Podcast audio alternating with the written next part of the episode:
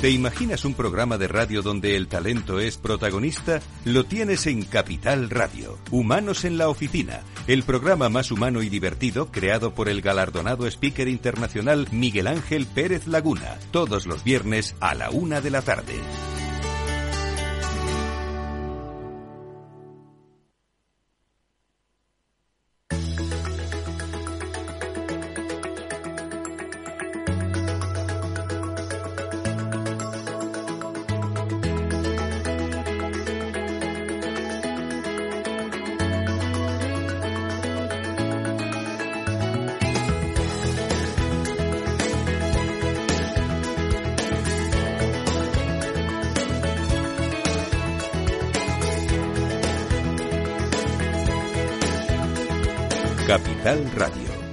Genuina radio económica.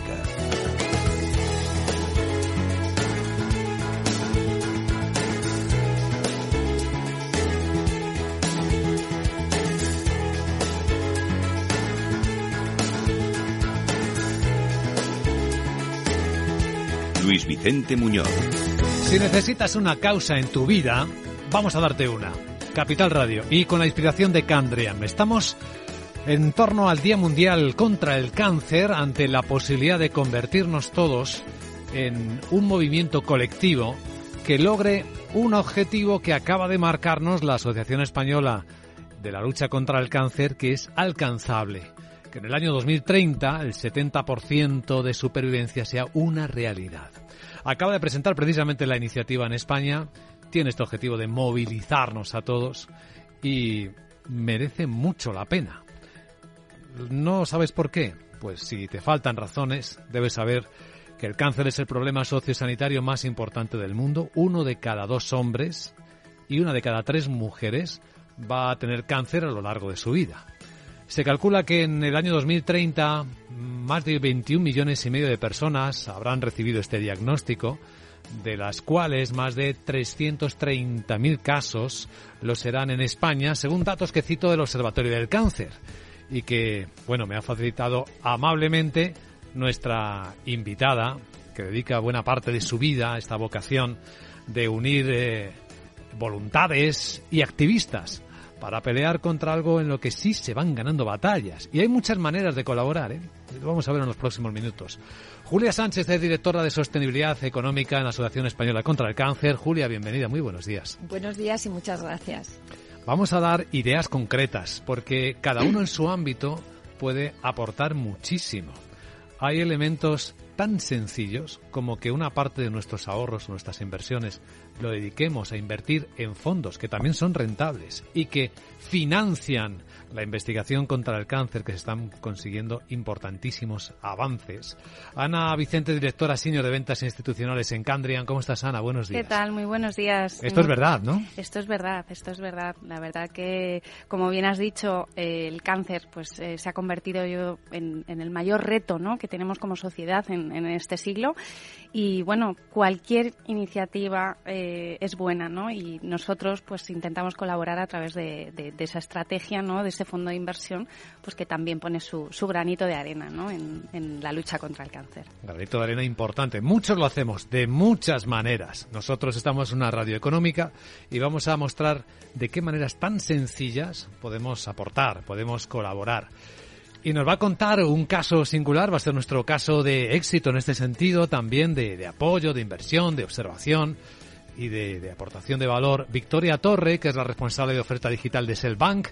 Victoria, Vicky, también para los amigos, bienvenida a este espacio. Encantada de estar aquí otra vez con vosotros. Porque se puede hacer mucho, ¿verdad? De muchas maneras. Sí, efectivamente, pero eh, ya no solamente por eh, el lado humanitario, que por supuesto debería ser la primera causa, sino también eh, desde un punto de vista del concepto económico. sabemos que pase lo que pase, sea cual sea el contexto económico en el que estemos, al final todos vamos a necesitar una asistencia sanitaria, cáncer y otras enfermedades. Es decir, que lo que se destina a, atención sanitaria salud, eh, va a seguir estando ahí. Es posible que en algunos eh, casos, y luego podríamos profundizar, no todos los segmentos del sector salud se ven beneficiados en los mismos contextos económicos, pero es verdad que al final todos vamos a seguir precisando ir al médico independientemente del contexto económico y por tanto es una tendencia estructural a largo plazo que deberíamos tener muy en cuenta a la hora de configurar nuestras carteras. Hoy enfocamos en particular el cáncer, Julia, por una singularidad. Estamos hablando, como decía hace un instante, de la primera, del primer problema sociosanitario del, del planeta, que además ahora corre el riesgo de convertirse en epidemia, ¿no? Por lo que ha ocurrido durante la pandemia. ¿Esto es cierto? ¿Es una verdad eh, con datos? Sí, es una verdad. Eh, recientemente se ha publicado un artículo en The Lancet que analiza pues un poco la evolución de la enfermedad en toda Europa en los últimos 12 años. Y, es verdad que la tendencia que ha pasado y el impacto que ha, que ha causado la pandemia en la evolución es muy fuerte. Básicamente porque se han dejado de hacer 100 millones de pruebas diagnósticas en Europa durante la pandemia, que es un disparate, porque uno de cada dos pacientes eh, no ha recibido el tratamiento, su cirugía o su radioterapia cuando la necesitaba y porque hay muchos pacientes que simplemente no han tenido la consulta. Entonces, ¿esto al final en qué deriva? Pues deriva que cuando se produce ese diagnóstico, está el, cáncer está mucho más avanzado, con lo cual el pronóstico es mucho peor. Eh, ¿Qué nos espera en los próximos años? Pues desgraciadamente nos espera más casos de cáncer y de mayor gravedad. Mucha gente se preguntará por qué vienen más casos de cáncer. ¿Qué es diferente ahora a, antes? Bueno, yo creo que hay distintos factores. Hay cinco factores claves en la prevención eh, y, luego hay uno que es general, que es que la esperanza de vida está aumentando mucho y que el envejecimiento es un factor también en, en, los casos de cáncer. Pero luego hay otros factores sobre los que cuando hablábamos de actores, ¿qué se puede hacer? Se pueden hacer muchas cosas a nivel individual y a nivel individual es una parte, por supuesto, es la contribución y, y, y la inversión, pero también es la prevención, que al final la prevención no es más que una decisión consciente de lo que tienes que hacer. Y ahí um, está el tabaco. En España es la primera causa de cáncer. De 300 personas que mueren en España al día por cáncer, 60 son derivadas directamente de factores del tabaco. Y en España siguen fumando 8 millones de personas, que es muchísimo, es una barbaridad. Eh, la alimentación saludable es importante, el no hacer vida sedentaria. O sea, son consejos muy fáciles participar en los cribados y en la detección precoz, no saltarnos una revisión médica, por favor. Lo digo y lo repito y me pongo muy pesada con esto. Es importante, ¿no? Pero puede ser la clave. Y determinante. Y determinante. Y determinante del resultado, el que tú te hagas tus revisiones. Eh, ahora estamos empujando mucho. Mama es un cribado que ya está muy extendido. Yo creo que no hay ninguna mujer que no sepa que tiene que hacerse sus revisiones. Colon también está ya muy extendido es la primera causa, es el primer cáncer en, en España. Eh, pero sigue habiendo mucha gente que no va a hacerse sus pruebas de colon. O ahora vamos a empezar y estamos empujando que se haga cribado de cáncer de pulmón, el de cervix todo eso puede significar una diferencia abismal y ahí los medios jugáis un papel primordial en la divulgación y, en y que la gente conozca qué es lo que se juega por pues por no, no cuidarse como debemos. En todos los casos eh, necesita de acción, acción en la prevención, acción cuando tomamos decisiones pues eso de inversión, acción de colaboración, acción también de prestar atención, ¿no? A veces eh, hay personas que dicen no quiero ir a hablar de esto. Sí. Pues eh, Vamos es que hay que hablar, si no pasa nada, tenemos que enfrentarnos a nuestra humanidad y hay cosas que podemos hacer para cambiar eh, la escena.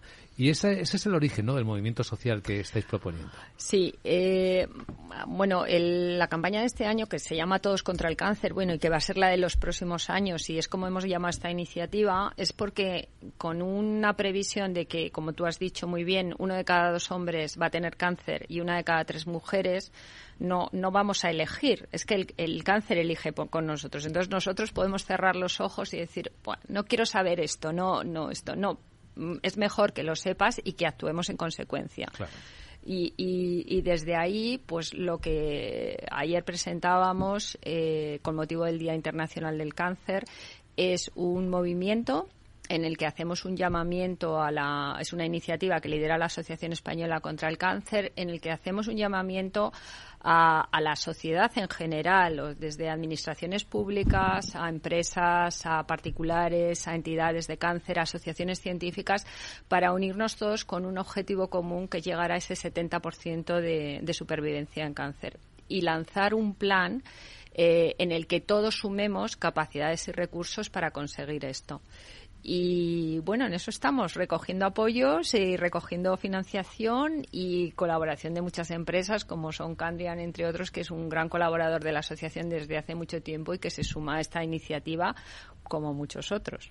¿Qué mueve a las personas y a las empresas a apoyar más por la experiencia? Lo que sabemos es que hoy en día que es muy valioso incorporar a la empresa valores de ESG, ¿no? de responsabilidad social, de generar impacto positivo, pues hay un, un, valor intrínseco en muchas empresas que no solo lo dicen o lo ponen bonito ¿no? en sus carteles, sino que lo hacen, ¿no? que puede ser el caso de Candrian. Pero hay muchas más formas ¿no? de, de incentivar que las empresas hagan esto, por ejemplo, con deducciones fiscales, ¿no? Las aportaciones que se hagan de donaciones sí, a la investigación. Sí, hay una parte muy importante, es verdad que al final eh, las empresas son personas y, las personas se implican eh, a nivel a nivel personal. Tenemos que tener en cuenta que un tercio de los diagnósticos de cáncer se producen en edad laboral y en todas las empresas sabemos que mm, quién no tiene un compañero, quién no tiene un hermano, un amigo.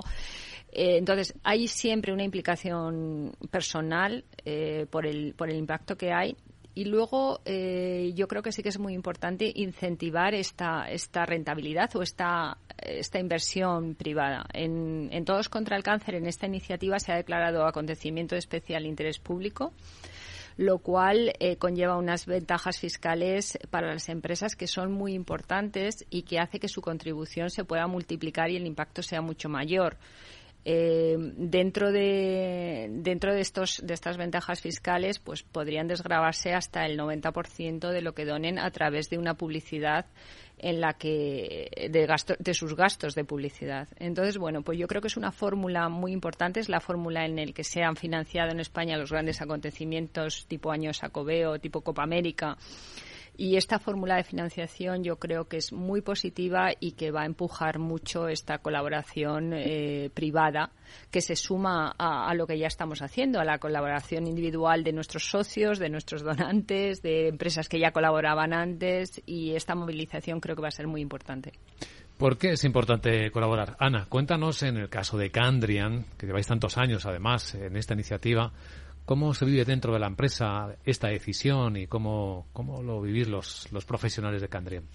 Bueno, pues la verdad es que todo empieza con esa concienciación, ¿no? Yo creo que en la que estamos todos y, que hemos visto en los últimos años, pues cómo las, las tasas ¿no? de, cáncer eh, pues se han incrementado considerablemente. Eh, nosotros como gestora eh, tenemos un equipo que trabaja precisamente pues en todo lo que es el campo de la salud. tenemos unos expertos que, que, además de ser gestores, pues son médicos o doctores en biotecnología y llevamos gestionando fondos de salud pues desde hace más de 20 años. Eh, ¿Esto cómo surgió? Pues la idea de, crear un fondo que se dedicase exclusivamente a la oncología vino porque precisamente en nuestro fondo de biotecnología vimos que prácticamente un tercio de la cartera eh, eran compañías que estaban relacionadas ¿no? pues con la, con la lucha contra el cáncer, pues bien a través de la investigación, de tratamientos médicos, eh, tecnología médica. Y bueno, dijimos, ¿por qué no? ¿No? Eh, es una idea bonita, es, eh, es una idea rentable y es una idea que ayuda, esa parte social. Digamos que esto es una doble vertiente. Tenemos la parte económica y tenemos la parte social. Y todo vuelve a revertir en nosotros, con lo cual, mm, lo hablábamos antes, ¿no? es el círculo virtuoso perfecto. ¿no? Sí, genera impacto muy positivo en la sociedad, puesto que el dinero que alguien invierte, su ahorro invertido en un fondo de inversión, que lo que hace es financiar empresas que investigan contra el cáncer, está realmente combatiendo esto, ¿no? Y hablabas de rentabilidad, Ana. ¿Qué rentabilidad se espera o, se, con qué niveles de rentabilidad se mueven estos fondos? Pues, eh, a ver, eh, digamos, estamos hablando del sector salud, que no deja de ser un sector eh, menos cíclico, más defensivo, que, que, bueno, pues puedes tener años ¿no? en los que las rentabilidades pues puedan, puedan ser mejores, puedes tener años que las rentabilidades pueden, puedan ser un poco menores, pero eh, sobre todo yo creo que aquí lo que hay que ver es el valor a largo plazo que, tenemos con, con, estas inversiones. Porque como comentaba Vicky al, al principio, eh, esto se trata de una temática ¿no? Eh, que está basada en, tendencias estructurales que vemos en el mercado, como es el envejecimiento de la población, el crecimiento de la población, eh, esa mayor incidencia de, cáncer que se espera en los próximos años. Y todo esto va a hacer que estas compañías pues crezcan más que eh, la media del mercado, digamos, en los próximos años. Con lo cual, yo creo que esto hay que verlo como una idea de cara a futuro, ¿no? un, valor añadido de cara a futuro, tanto a nivel eh, económico como a nivel social, porque todo lo que se invierta en investigación eh, pues va a revertir finalmente en nosotros.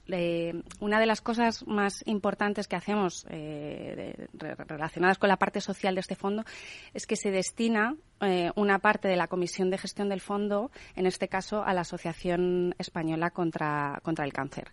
Y bueno, pues lo dedicamos pues eso, a poder financiar ¿no? proyectos que, que investiguen, porque es que la investigación es clave. Claro, lo has dibujado bien, Ana, es una megatendencia ¿no? que está conectada a muchos procesos sociales. Nos gustaría, Vicky, que nos contara la experiencia, vuestra experiencia en Selvan, qué estrategias estáis desarrollando en el ámbito de salud mm. y si lo enmarcáis, lo definís efectivamente así, en clave de mega tendencia. Eh, absolutamente. Llevamos muchísimo tiempo eh, privilegiando la inversión en salud, pero más especialmente en el momento actual, donde vemos que sigue habiendo bastantes eh, incertidumbres. todavía estamos cautos a la, a la hora de entrar en renta variable, pero sí que recomendamos entrar en determinados sectores. En general, pues aquellos que se ven beneficiados por las subidas de los tipos de interés, aquellos que se ven beneficiados por el precio alto de la energía y también aquellos otros que pueden tener algunas barreras de entrada o pueden ser defensivos. Y entre ellos, entre estos últimos, podríamos citar sin duda eh, el, sector salud, pero ya no solamente para el momento actual, sino como estábamos comentando, como una tendencia estructural a largo plazo. Han estado comentando el hecho de que la población está envejeciendo y esto va a ser una tendencia que va a seguir. Esto genera más enfermedades crónicas, con lo cual se va a tener que seguir invirtiendo en esto, pero no olvidemos también que hay otro factor muy importante, que son las clases emergentes, que cada vez tienen más acceso a eh, sanidad y, por tanto, eh, van a demandar estos, estos servicios y de forma lógica, tiene que ser una tendencia que en el medio plazo va a seguir eh, creciendo y creciendo. Eh, Julia, en el lado de la financiación que necesita esta causa común por la que estamos pidiendo activismo a nuestros oyentes, a las empresas, ¿dónde se necesita más financiación? ¿Prevención, tratamiento, divulgación, investigación o todo ello en su conjunto? Lo digo por, por que se pueda afinar, ¿no? Eh, a ver, yo creo que se necesita tocar todo si queremos llegar a este objetivo de 70% de supervivencia en cáncer. Pero te voy a dar un dato que es el de investigación, que también está reflejado en este estudio de Lancet que hemos tomado como referencia.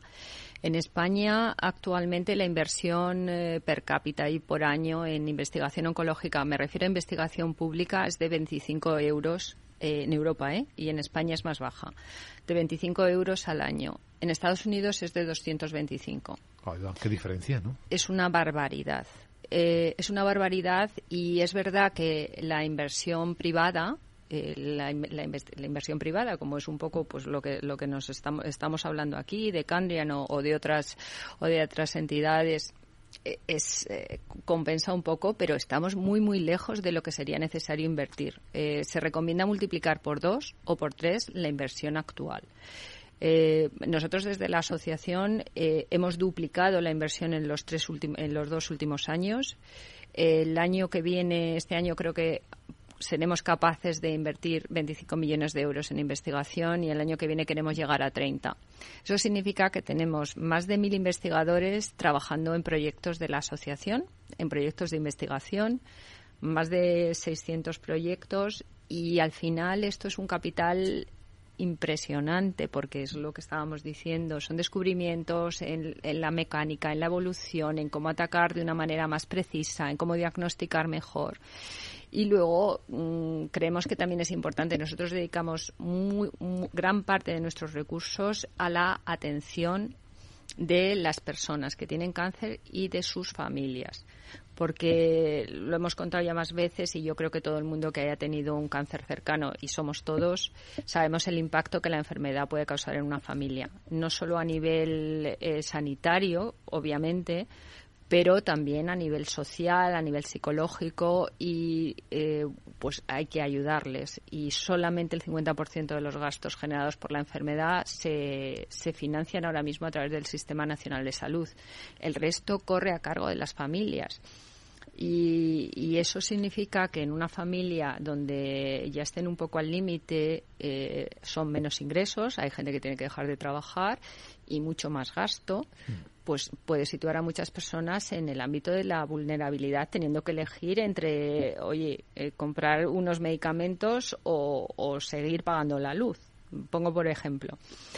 Entonces ahí dedicamos muchos recursos, todos nuestros servicios son gratuitos gracias a, esos socios. Tenemos 610.000 socios y es que lo digo muy orgullosa. 610.000 personas. 10.000 personas que colaboran con nosotros cada mes y cada año de manera constante. Y que aportan, su, aportan su cuota, no son cuotas altas, pero aquí todo suma. Todo suma y con muchos, muchos pocos se hace mucho. Entonces es muy importante. Esta parte de la atención es humanamente la más importante seguramente, pero la otra, la de la investigación, eh, genera además un impacto positivo global, ¿no? Porque cuando alguien descubre algo en España, lo está descubriendo para toda la humanidad. Sí, es exponencial. Es exponencial y se han creado muchos grupos, además de investigación conjunta, en tanto grupos europeos, grupos internacionales. Nosotros estamos presentes en muchos de estos proyectos, pero es importante, es verdad que, que cada es como, como una escalera, entonces cada descubrimiento soporta otros y al final todo empuja en el sentido positivo, pero es muy importante que los ensayos y las investigaciones también se hagan a nivel país porque mm, yo esto no lo sabía, obviamente, hace poco, pero hablando con mucha gente, claro, al final eh, la idiosincrasia de cada país, incluso de cada región, puede ser muy diferente. Las causas que rodean a las personas, su, la alimentación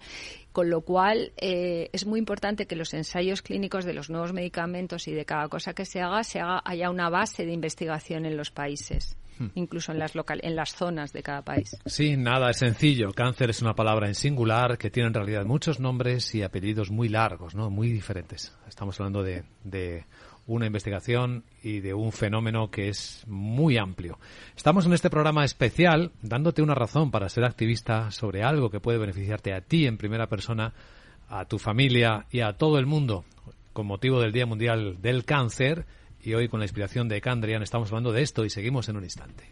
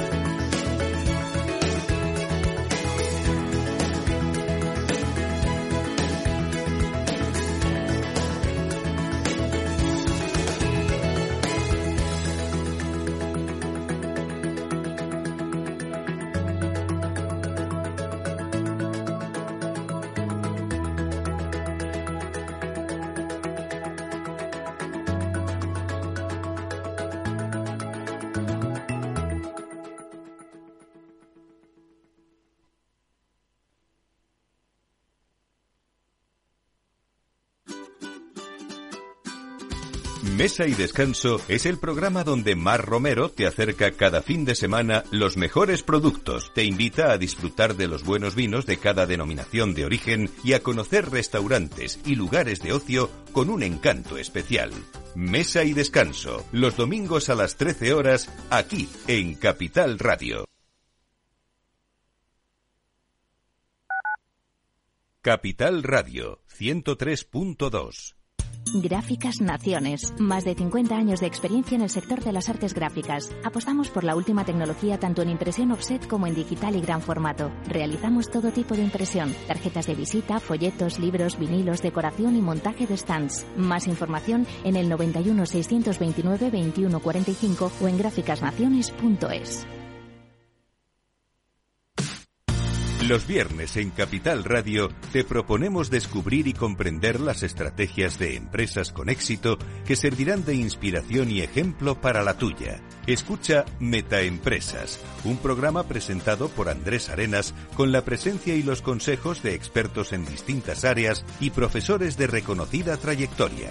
Todos los viernes a las siete y media de la tarde, Metaempresas, Capital Radio.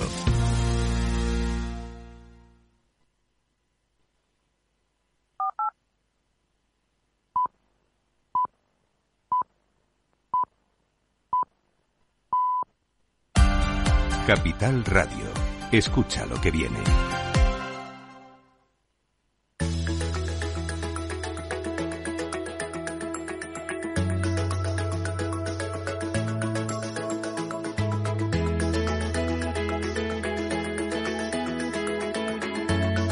Capital Radio, la genuina radio económica. Sí, podemos hacer muchas cosas, unirnos, trabajar juntos eh, para que el cáncer, que como vemos está creciendo a una velocidad vertiginosa con esta proyección de que en muy pocos años, en 6-7 años, uno de cada dos hombres, una de cada tres mujeres recibirá un diagnóstico en su vida, pues que sea un diagnóstico que piense que es una enfermedad como otra, y que puede tratar y superar y ese es el objetivo, unirnos y cada persona puede hacer algo y a veces pequeñas cosas no son tan pequeñas, se convierten en grandes cuando son muchas personas las que las hacen al mismo tiempo. Nosotros en nuestra aproximación y en clave económica estamos mostrando un camino sencillísimo de hacerlo. Invertimos, ahorramos, invertimos. ¿Por qué no pensamos en, además de obtener la rentabilidad por el dinero que tanto esfuerzo nos cuesta conseguir, no mm, intentamos que ese dinero también genere ese impacto positivo que ayuda a financiar investigación, que ayuda a financiar tratamientos. ¿Por qué no encontramos, buscamos y encontramos esas empresas que lo hacen? ¿Y por qué no estamos ahí? ¿Por qué no? Bueno, pues tenemos eh, eh, a personas, a profesionales que hacen ese trabajo de buscar y encontrar por nosotros, ¿no? Y en el mundo financiero, pues hoy lo estamos viendo con este trabajo ya de veintitantos años de Candriam o en el cortísimo plazo ese trabajo extraordinario que también está haciendo en Selbank, el, equipo que hoy representa aquí con nosotros su representante, eh, Vicky Torre. Recuerdo que aquí siguen sentados a nuestra mesa Ana Vicente, directora senior de ventas institucionales de Candriam, e invitada muy especial Julia Sánchez, directora de sostenibilidad económica en la Asociación Española contra el Cáncer, que nos está actualizando las cifras y dándonos una visión muy transparente de dónde estamos y a qué podríamos aspirar a conseguir, ¿no? Porque se trata de esto, de aspirar a cosas realizables. Vicky, cuando se habla de identificar quién está trabajando, quién está investigando, quién está consiguiendo éxitos en el mundo de salud, quienes estáis eh, trabajando profesionalmente en el mundo de la intermediación financiera, ¿qué criterios seguís? ¿Cómo lo encontráis? ¿Cómo estáis identificando estas oportunidades también de ayudar y de conseguir rentabilidad para las personas? Pues una de las eh, palabras clave que ya habéis mencionado es la transparencia. Al final, eh, hace unos meses esto era muchísimo más complicado porque, como sabemos, hay una nueva regulación, eh, pero se están estandarizando los criterios y al final va a ser muchísimo más sencillo determinar cuáles son las inversiones que de verdad son acordes con criterios ESG. y además, el cliente también está ayudando muchísimo. Hace unos años los clientes lo que te pedían era criterios financieros para sus inversiones y ahora no, ahora quieren invertir en empresas con propósito es muchísimo más sencillo explicarle a los clientes em, una inversión porque enseguida em, se sienten identificados con determinadas temáticas. Y sin duda, tal vez, una de los mayores representantes en este sentido es el del sector salud, porque al final eh, todos eh, tienen eh, cerca pues un caso y al final es una temática que es muy sencilla de entender. Cuando se hacen estas selecciones, evidentemente lo que se hace es una selección por criterios financieros, pero evidentemente también se tienen en cuenta criterios de sostenibilidad y ahora cada vez hay más empresas que ayudan con ranking, eh, con eh, calificaciones, con informes, para efectivamente poder desgranar aquellos eh, fondos que están siendo sostenibles de verdad de aquellos que, pues a lo mejor no lo están siendo tantos. Entonces hay que combinar los dos criterios para ofrecer al cliente al final pues los mejores los mejores productos. Citas la regulación. Muy a menudo nos quejamos de la regulación, ¿no? De que a veces es un problema, pero aquí hablamos de la taxonomía como la Unión Europea ha aplicado criterios en los que nos hace más fácil identificar qué hace, eh, quién lo hace y en qué condiciones, ¿no? Ahora las etiquetas son más exactas. Sí, efectivamente. Todavía hay muchísimo camino que recorrer, todavía no está muy claro cómo eh, se van a conjugar todos estos factores, porque como sabemos está la taxonomía, pero también hay otros criterios que el cliente puede elegir cuando decide que quiere invertir un fondo.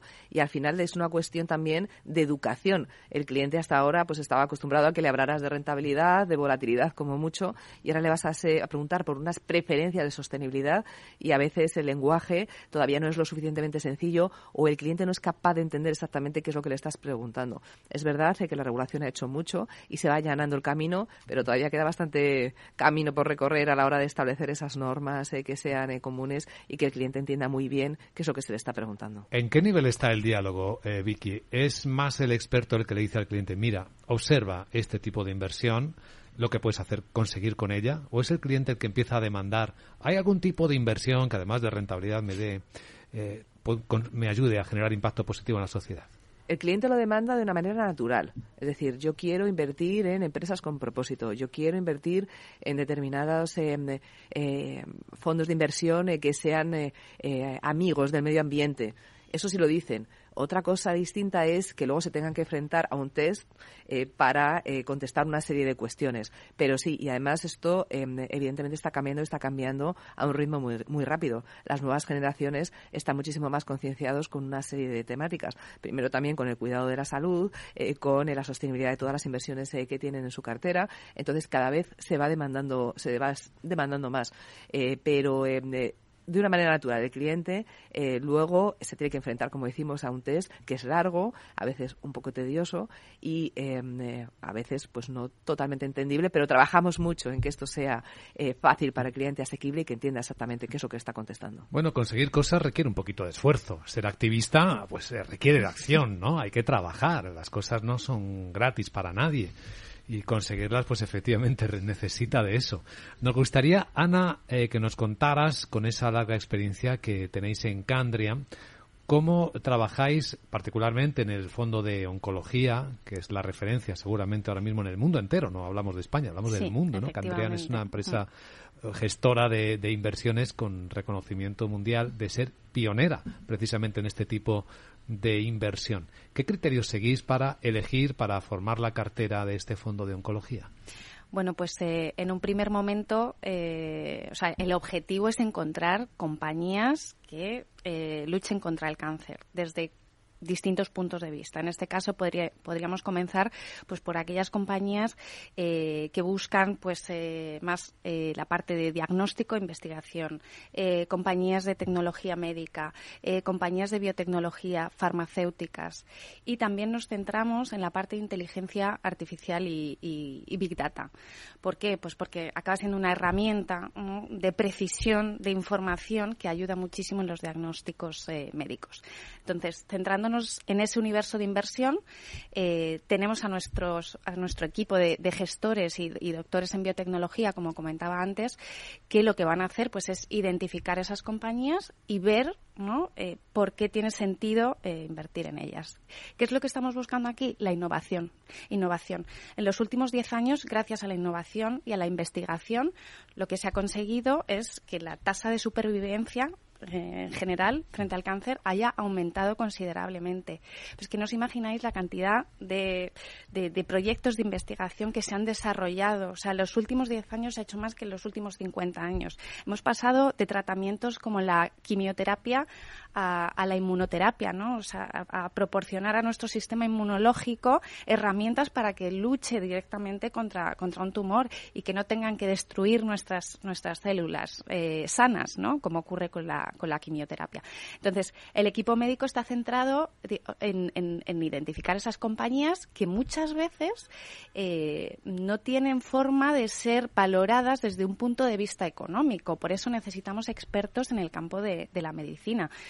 Y, claro, o sea, lo que estás identificando es una idea que, que, va a tener un éxito en el futuro porque vemos que ese tratamiento eh, que hemos identificado a lo mejor en una fase muy temprana, pues eh, va a llegar a, poder salir al mercado y ayudar, ¿no? Pues a, a, tener soluciones, ¿no? Distintas para para los pacientes en este caso. Una parte bonita de esa experiencia y que nos llama la atención es eh, conseguir que un médico sea gestor de fondos, ¿no? ¿Quién le iba a decir a alguien que estudió medicina que él buscando ayudar a los demás, pues podría hacerlo de esta manera, ¿no? Encontrando las empresas, llevando el dinero de otras personas a apoyarlo. Sí, sin duda. La verdad es que es curioso, ¿no? Por eso siempre, siempre lo comentamos. O sea, es un campo, el, el campo de la salud, que aunque lo estés viendo desde el punto de vista económico, financiero, necesita de, necesita de otros conocimientos. Y, y de hecho, como comentaba, son doctores en biotecnología. Quiero decir, mm, estamos hablando eh, de una parte mucho más compleja dentro del campo de la medicina y que, y que necesita de, de, de expertos en la materia. No, no, no, cualquiera o cualquier gestor no sirve para, para poder eh, hacer esa clasificación sí. de, las, de las compañías. Llamaba la atención porque en este mundo de hoy en el que cuesta tanto encontrar talento y retenerlo, ahí seguro que hay una parte de vocación muy fuerte ¿no? en estas personas. Sí, sin duda. Eh, nuestro, nuestro gestor eh, jefe, que bueno, pues lleva más de 25 años en, en la casa, eh, es nuestro jefe de eh, de, de, temáticas en, dentro de dentro de Candriam. Eh, hay un equipo debajo de él, eh, como comentaba, y bueno, pues lleva el, un fondo de salud que es mucho mucho más generalizado, más amplio, más abierto, más amplio. Eh, tenemos un fondo dedicado exclusivamente a la biotecnología.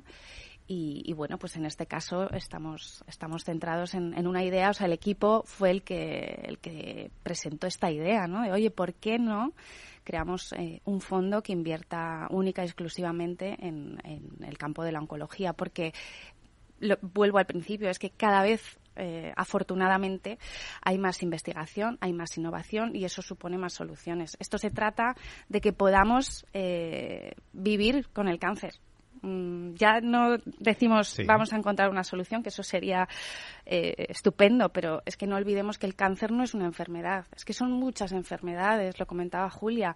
Eh, dentro de un cáncer de mama, pues es que hay muchas variaciones, hay muchas tipologías diferentes y se necesitan tratamientos cada vez más personalizados y más precisos para que para que realmente pues se eh, pueda pueda tener un, un mayor efecto ¿no? en, sí. en, los pacientes. La parte buena es que lo vamos consiguiendo, ¿no, Julia? Cada vez sí. tenemos mayor, conseguimos mayor precisión, ¿no?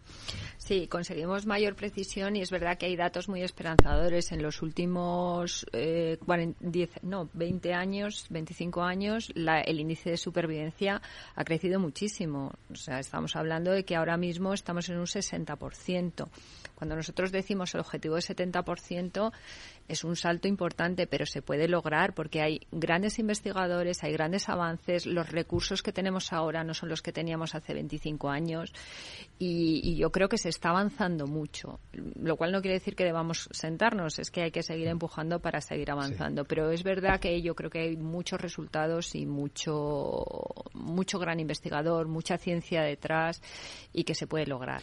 Bueno, eh, Julia, tú como directora de sostenibilidad económica te sentirás un poco también como gestora de fondos, ¿no? Bueno, yo soy la gestora de fondos de la asociación. Al Tomas final, el dinero de donativos y de sí. apoyo de empresas. Sí, y sí. lo gestionas, claro. Sí, eh, estamos muy orgullosos en la asociación. Mm, comentábamos antes fuera de micro porque el 90% de la financiación de la asociación es de origen privado.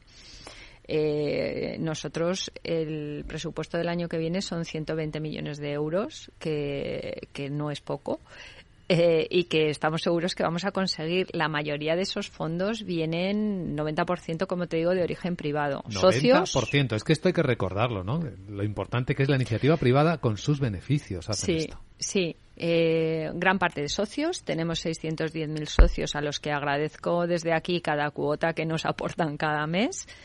Eh, y luego pues tenemos donaciones, colaboraciones de empresas importantes eh, y bueno, eh, participación en eventos, muchos medios de financiación que nos ayudan a generar esos fondos que luego van a ir pues eso, a investigación, atención o a prevención. ¿Y cómo se organiza luego la distribución de esos fondos a, a esos ámbitos?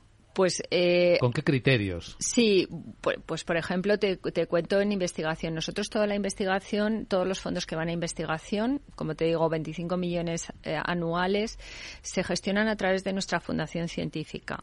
Eh, nosotros desde la fundación científica financiamos proyectos eh, que se eligen con un criterio claro de calidad, decir, los mejores, sale a, una convocatoria pública y los que el patronato o la comisión científica consideran que son los mejores eh, desde el punto de vista no solo de la, de la calidad del proyecto, sino también de la translacionalidad, es decir, que puedan suponer mejoras importantes a la hora a, la, a los pacientes en el futuro y se puedan trasladar más rápidamente a clínica. Y desde el punto de vista de la equidad, es decir, eh, investigamos todo y de la pluralidad es investigar todos los tipos de cáncer, no solo los más frecuentes, sino también aquellos que a lo mejor son menos frecuentes o tienen una tasa de supervivencia más, más baja y financiamos también mm, desde todas las etapas desde la investigación. Tenemos unos programas de becas muy importantes que son desde predoctorales a postdoctorales hasta investigadores consagrados que ya están en grandes proyectos eh, que permiten nuestro, nuestras ayudas a la investigación, dar estabilidad a esos investigadores, que es fundamental. Estamos trayendo gente que estaba fuera de España y está volviendo gracias a las ayudas de la asociación, lo cual nos enorgullece muchísimo volver a traer talento aquí. Lo que no evita que se presione para conseguir resultados. No, no, no, no, Bueno, son unos controles eh, exhaustivos. Cada proyecto tiene que son proyectos como te digo financiamos los proyectos hasta que acaban. O sea hasta que acaba el proyecto que pueden ser varios años cuatro o cinco años. Pero cada eh, al año hay no sé si tres o cuatro controles que se obligan a cumplir unos hitos unos controles para poder conseguirla seguir consiguiendo la ayuda y, poder eh, tener resultados en porcentaje, más o menos, ¿cuánto se dedica a la investigación? ¿Cuánto a la atención del dinero que apoya la asociación? Pues mayoritariamente estamos dedicando muchos recursos a la atención porque no está cubierta. Eh, como te decía, solo el 50% de la atención está cubierta y podríamos estar hablando que hay un 40% de nuestros recursos que van a servicios gratuitos a pacientes y familiares. Eh, como un 20-25% estamos metiendo en investigación, proyectos de investigación, becas, todo lo relativo a investigación y el resto, y creemos que es muy importante también trabajar la prevención, porque al final es el principio de todo. Trabajar la concienciación, la divulgación, eh, si, si previenes vas a tener menos casos, si detectas antes van a ser menos graves. Al final es todo eh, ese circuito que tenemos que trabajar desde el principio. En términos de popularidad de la inversión, eh, Vicky, Vicky Torre, responsable de oferta digital de Selbank, la inversión en salud es muy popular, forma parte de muchas carteras, está muy extendido o aún no. nosotros la estamos empujando, no ahora, eh, sino ya desde hace desde antes de la pandemia ya forma parte dentro de esas megatendencias que nosotros teníamos detectado. Y una de las megatendencias que nosotros tenemos detectada es todo lo que tiene que ver con cambios de patrones eh, de conducta de los individuos. Y la salud queda dentro del, mismo eh, porque hay una mayor concienciación a la hora de comer sano a la hora de cuidarse a la hora de hacer ejercicio. Y ya antes de la pandemia esto era así pero es que después de la pandemia yo creo que se ha cobrado todavía más importancia. Entonces es un una de las eh, tendencias estructurales que lleva formando parte de nuestras carteras desde hace muchísimo tiempo. Es verdad que en función de la tipología del sector salud eh, que se elija, pues puede verse más beneficiado en unas eh, circunstancias económicas o en otras, pero en general pensamos que tiene que estar en una cartera bien equilibrada a largo plazo porque es muy importante y va a ser una de las motores de crecimiento futuro. Nosotros estamos convencidos de ello. Incluso en los perfiles de inversores moderados puede estar esta inversión? Por supuesto, si vamos a invertir en algo en renta variable, todos los perfiles deberían tener en algún momento eh, una pequeña cantidad en renta variable, incluso los más conservadores podrían tener una pequeña cantidad. Y si desde luego tuviéramos que elegir una tipología de inversión, nos iríamos hacia aquellas que son un poco más defensivas. Y desde luego salud está dentro de este segmento. Es un eh, segmento que es eh, muchísimo menos dependiente del ciclo económico. No se ve tan afectado por si hay una subida de los tipos de interés. En este modo, pues podemos vernos un poco más descorrelacionados con este tipo de inversiones. Y por lo que decíamos anteriormente, porque al final siempre vamos a necesitar asistencia sanitaria. Llega una pandemia, pues vemos datos como que ha subido la telemedicina un 600% y que posiblemente pues vaya a seguir em, eh, creciendo este segmento. Entonces siempre va a encontrar vías eh, para manifestar que es una tendencia importante. Eso es lo que define a una inversión defensiva, ¿no? Esas tres características que citas, claro. Sí, efectivamente. Luego tiene sus riesgos, evidentemente. Si nos centramos dentro del sector salud, por ejemplo, en biotecnología, sabemos que es más dependiente de las patentes y que puede tener más volatilidad. Pero si estamos proyectos que no salen, a lo mejor. Claro, pero si estamos hablando a lo mejor de farmacéuticas eh, grandes eh, que venden, em, eh, tienen una venta estable de medicamentos, estamos hablando de una inversión muchísimo más defensiva. En el conjunto, mirándolo con una perspectiva de gestor internacional, de Candrian, este tipo de fondos de inversión, ¿Cómo va comportándose en términos porcentuales? ¿Es creciente respecto al conjunto de inversiones? ¿Es estable? ¿Cómo es, Ana? Bueno, yo creo que un poco en línea con lo que estaba comentando Vicky. O sea, es un sector que depende mucho menos del, ciclo económico, eh, pero bueno, que depende también de lo que esté ocurriendo eh, en, términos generales en el mercado. Pues muchas veces el, el flujo de las inversiones, el dinero, pues se va moviendo de unos sectores a otro vuelvo a lo mismo. Creo que es eh, pensar en el largo plazo. Es algo que en el largo plazo va, va a crecer, eh, va a continuar, que es una mega tendencia estructural y, que no tenemos duda de que, de que, hay que hay que estar ahí, ¿no? Además de que aporta dentro de lo que es la renta variable, pues ese, ese sesgo defensivo, ¿no? Que, comentábamos. Entonces, eh, para nosotros es una tendencia creciente. Sí lo es. Y hoy que estamos hablando de ello, creo que los argumentos están sobre la mesa y nos permiten tener un mayor conocimiento de dónde estamos y hacia dónde queremos ir. Eh, aunque el año 2030 esté muy cerca, ¿eh, Julia? Es que estamos en 2023 ya. Sí, Estamos en 2023, pero estamos seguros que, pues, que, podemos conseguirlo, que el reto es un reto factible, pero que, claro, depende que nos movamos todos en esa dirección. O sea, lo que nos hemos dado cuenta es que al final esto es un tema que no es una cuestión de solo de gobierno, de administraciones públicas, solo de entidades sociales. No, es un tema de todos. Como decimos, y en esta iniciativa que se llama Todos contra el Cáncer, es que eh, si nosotros no elegimos activarnos y movilizarnos, es el cáncer el que va a elegir por nosotros. Eh, entonces estamos seguros que se puede lograr y cada uno desde su desde su papel activo eh, lo que buscamos es esa movilización que estamos seguros que va a tener y que invito a todos desde aquí a particulares a empresas es que os suméis a ese reto de todos contra el cáncer y, nos pongamos en marcha, porque las cifras pueden cambiar. ¿Es posible unificar este movimiento? Es decir, pelear contra eso que ocurre hoy en nuestro mundo, que es la fragmentación, que cada uno va por su cuenta. Pues sí, mira, nosotros cuando lanzábamos este movimiento eh, ha sido yo creo que la primera vez eh, invitamos a todas esas asociaciones científicas, a todas esas asociaciones de pacientes y a todas esas entidades a, unirse a esta plataforma con un, objetivo común, porque al final cada uno desde nuestro ámbito tratamos de hacer lo mejor que podemos, las grandes, las pequeñas, las medianas. Y en diciembre hicimos una invitación general a todas estas asociaciones y, de verdad que fue emocionante porque todas, claro, al final lo que queremos es eso, es mejorar la tasa de supervivencia y tuvimos una respuesta abrumadora de oye nos sumamos a la plataforma vamos a trabajar y, vamos a trabajar juntos y cuando ahora estábamos presentando la iniciativa a empresas y, buscando ese patrocinio nos decían oye qué bien que estemos todos en un único objetivo común que al final todos queremos lo, lo mismo incluso la parte de administraciones públicas, el, el, ayudarnos con esta herramienta de declararlo acontecimiento de especial interés público, también es un granito de arena importante. Es decir, oye, estamos en esto, estamos, estamos juntos y vamos a tratar de, llegar a este 70% de supervivencia. ¿Crees que hay competencia en, en otro tipo de enfermedades o cosas contra, que se ponga enfrente de la campaña contra el cáncer? No, porque mira, eh, lo que tú decías es el primer problema sociosanitario del mundo eh, por encima del COVID.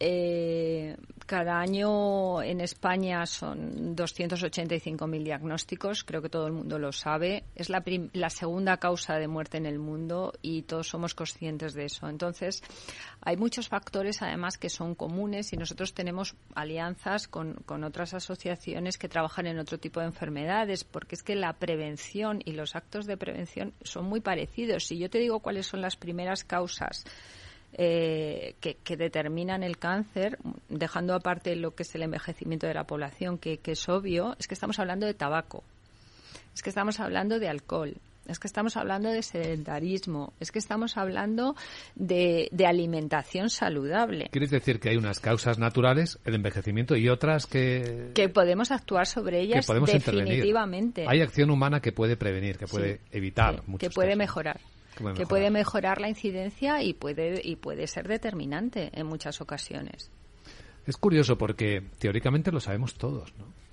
Sí, pero por eso yo eh, comentábamos antes también que la divulgación y la información es muy importante, porque hay muchas cosas que sabemos y tenemos en el back, de, pero no somos conscientes de, de, lo que supone verdaderamente. Entonces es por eso yo creo que cuanto más información haya, más se conozca lo que podemos hacer, eh, creo que va a ser un impulso importante.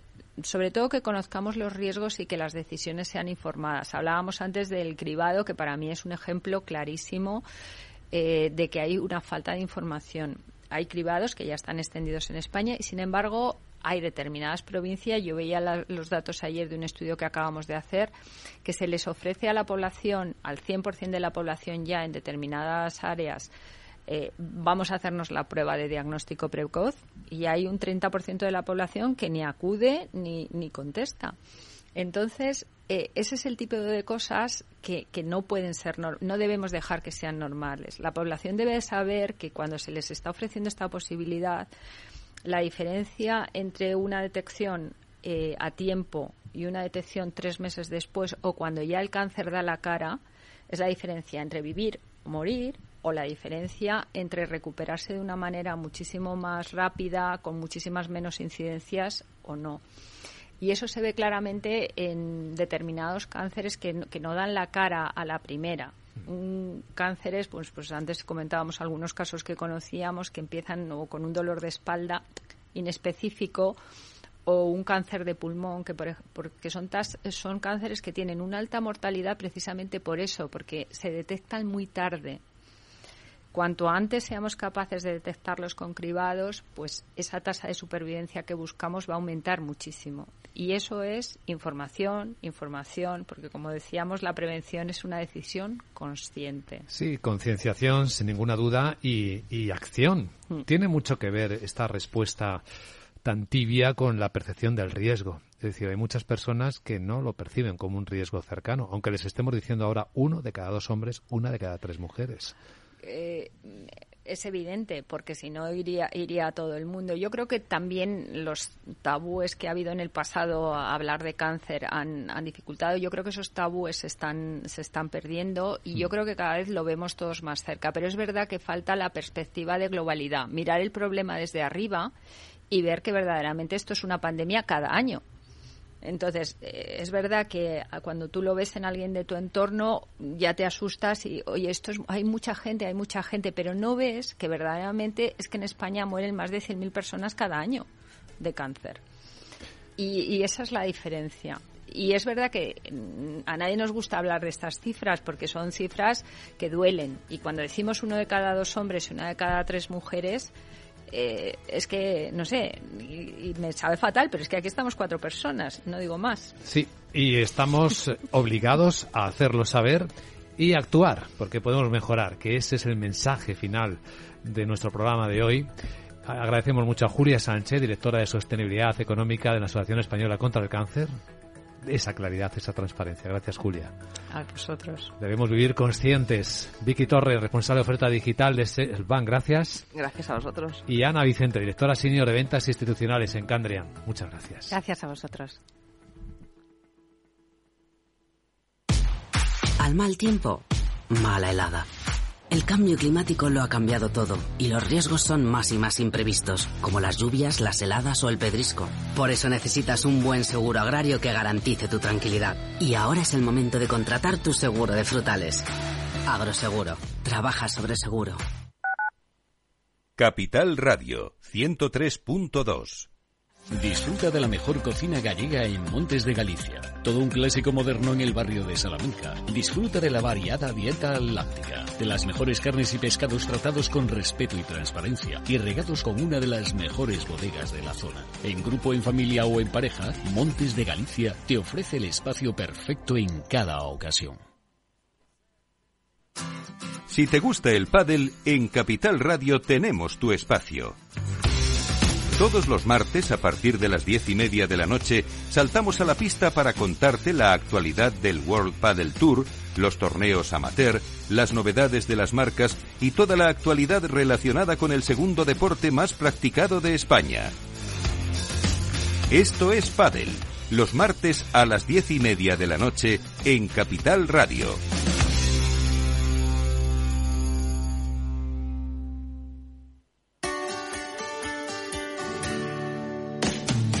Humanos en la Oficina, el programa más divertido y de mayor influencia en el mundo de las organizaciones, con el presentador de mayor audiencia en el mundo del capital humano y speaker internacional Miguel Ángel Pérez Laguna.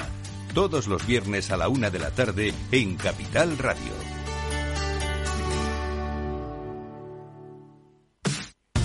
Los viernes en Capital Radio te proponemos descubrir y comprender las estrategias de empresas con éxito que servirán de inspiración y ejemplo para la tuya. Escucha Metaempresas, un programa presentado por Andrés Arenas con la presencia y los consejos de expertos en distintas áreas y profesores de reconocida trayectoria. Todos los viernes a las siete y media de la tarde, Metaempresas, Capital Radio.